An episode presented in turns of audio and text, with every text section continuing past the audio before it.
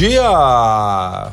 Dia 11 de janeiro de 2022, terça-feira, vamos começar falando sobre comunicados importantes dos próximos dias, inclusive de hoje. Olha só, o índice do, do preço ao consumidor será divulgado essa quarta-feira, amanhã, e também teremos o índice de preço ao produtor que sairá na quinta-feira. Por que é importante acompanhar esses indicadores? Né? Eles ditam muito o ritmo de como vai se comportar os mercados e também vai ditar muito o ritmo de como será o nosso primeiro trimestre, o que eu estou dizendo nos últimos dias, que será importantíssimo para definir como será o ano de 2022. Hoje também, hoje terça-feira, o presidente do Banco Central americano, ele vai ter uma palavrinha num painel lá no Senado americano e pode ou não estremecer novamente os mercados, né? Lembrando que a última vez que ele veio a público falando dos juros, né? Comentou que os juros serão aumentados antes do previsto, até o final de março. E isso estremeceu todos os mercados. Né? A gente precisa preparar o coração para o aumento ou não também dos policiais. Né? Ontem Bolsonaro deixou claro que se todos quiserem, né? todo mundo, todos os funcionários do governo, ninguém terá, pois o governo não tem esse dinheiro para pagar. Só para ter uma ideia, cada 1% de aumento a todos os servidores geraria um impacto em torno de 3 bilhões para a União. Outra importante notícia, né, ainda falando sobre o Banco Central americano, o aperto do Banco Central americano é um dos principais ingredientes né, que não estavam na nossa lista para 2022. Né? Eu falei muito no final de 2021 sobre os ingredientes para 2022, que tínhamos alguns, né, mas existia a possibilidade de uma volatilidade grande no mercado já que estamos no meio de uma guerra sanitária, né? As regras elas mudam muito rápido, foi o que está acontecendo agora nesse momento, né? Todo país emergente, que é o caso do Brasil, ele tem uma grande preocupação, né? Que são as grandes economias. Vamos falar de duas, principalmente, que, que mais nos atinge, uma delas a China, que é o nosso grande comprador, nosso maior cliente, e ela embarga alguma coisa por lá, né? Por exemplo, como já aconteceu ano passado, e as regras lá são ditadas de cima para baixo, literalmente, né? um país comunista, e isso pode entregar para a gente uma grande incerteza. Vamos dar um exemplo né, na carne bovina, né, que através de, uma, de, uma, de um bloqueio chinês fez com que a carne bovina no final do ano passado, em volume, caísse 7%, como nós falamos ontem. Né? Do outro lado, a gente tem os Estados Unidos, né? maior potência mundial por enquanto, que lastra praticamente tudo, né? tudo literalmente no mundo com, o seu, com a sua moeda, né? que é o dólar. Então, repentinamente, ele anuncia que vai subir os juros né, até o mês de março, foi o que o presidente do Banco Central americano falou.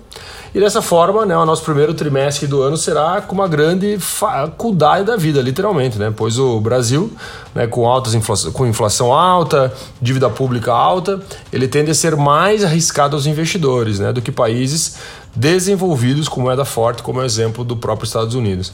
Então, migrar o seu dinheiro né, para os Estados Unidos é muito mais fácil né, que viver o sonho da noite de verão aqui no Brasil. Né? Então, precisamos apertar os, os cintos, estudar muito, porque 2022 será literalmente uh, inimaginável. Vamos acompanhar. Fechamento do mercado ontem, né? acompanhando o, o, mercado externo, a Bolsa de Valores aqui do Brasil caiu 0,75%. E quando eu falo acompanhar o mercado externo é porque várias bolsas pelo mundo caíram justamente ainda olhando, repercutindo ao aumento dos juros nos Estados Unidos, né? E o dólar comercial, por sua vez, aumentou 0,76% está sendo negociado na compra e na venda por 5,674. E olha que interessante o poder de uma marca. Até fiz um post agora no meu Instagram sobre isso, né? A Bolsa de Valores ganhou 760 mil novos investidores em dezembro, apenas pelo IPO do Nubank, né?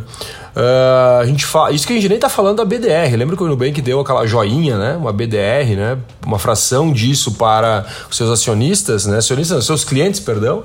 E essas BDRs só vão se transformar literalmente em investidores na bolsa de valores no final de 2022 quando a pessoa que está detentora desse valor ela escolhe ficar com o dinheiro ou ser acionista né, da, do Nubank né, com aquela pequena fração.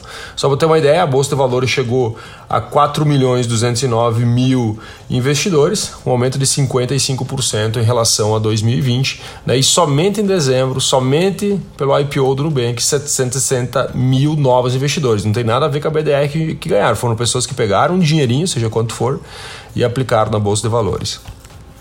Olha só, a colheita do soja, que é muito importante nós olharmos agora com carinho, né? Porque essa semente ela dá um dita o ritmo muito de como será a balança comercial também no Brasil, né? E nós temos uma colheita no Brasil que ela possivelmente estará abaixo né, do previsto, né? As projeções já são abaixo do que era o previsto lá inicialmente, oriundo da seca, né? E também dos extremos, né?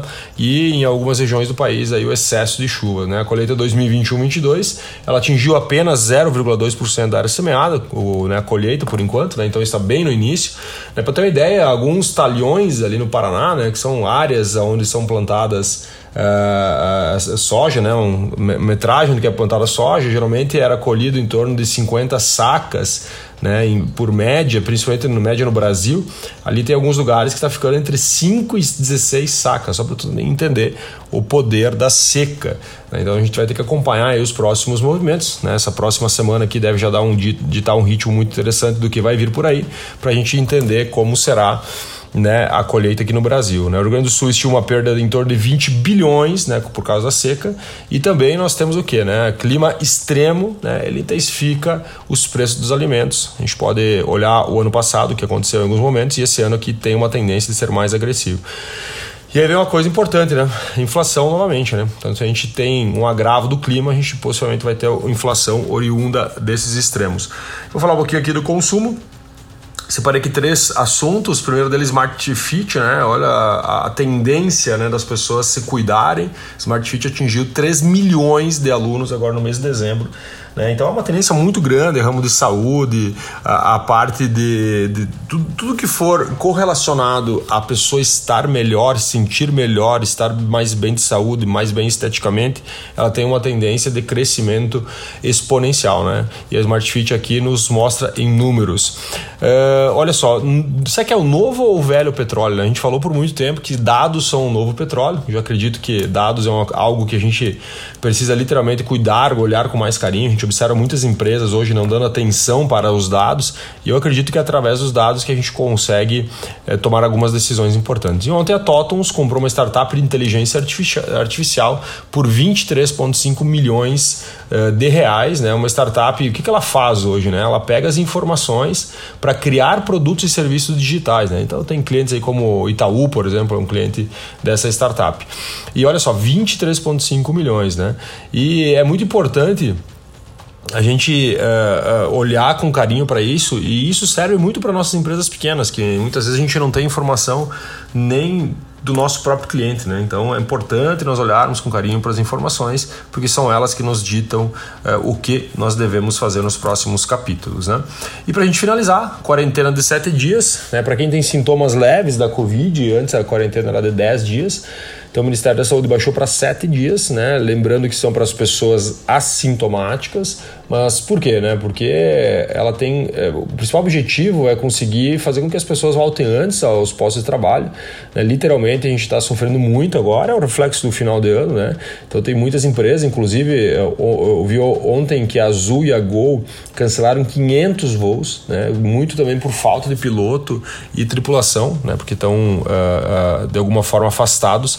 E isso é algo que a gente tem que literalmente olhar com um pouco de carinho, não só para a aviação, óbvio, mas tudo, né? Porque o, o que está afetando agora não são as mortes, mas sim né, o impacto que está gerando no sentido desses bloqueios oriundos da falta de pessoas, oriundo de as pessoas ficarem um pouco de medo de saírem de suas casas e assim por diante. Né? Então a gente tem mais um ingrediente do primeiro trimestre e muito importante da gente monitorar nos próximos capítulos. Beleza, queridos? Um ótimo dia! Espero que sua terça-feira seja maravilhosa e um grande abraço. Amanhã nós conversamos novamente. Valeu!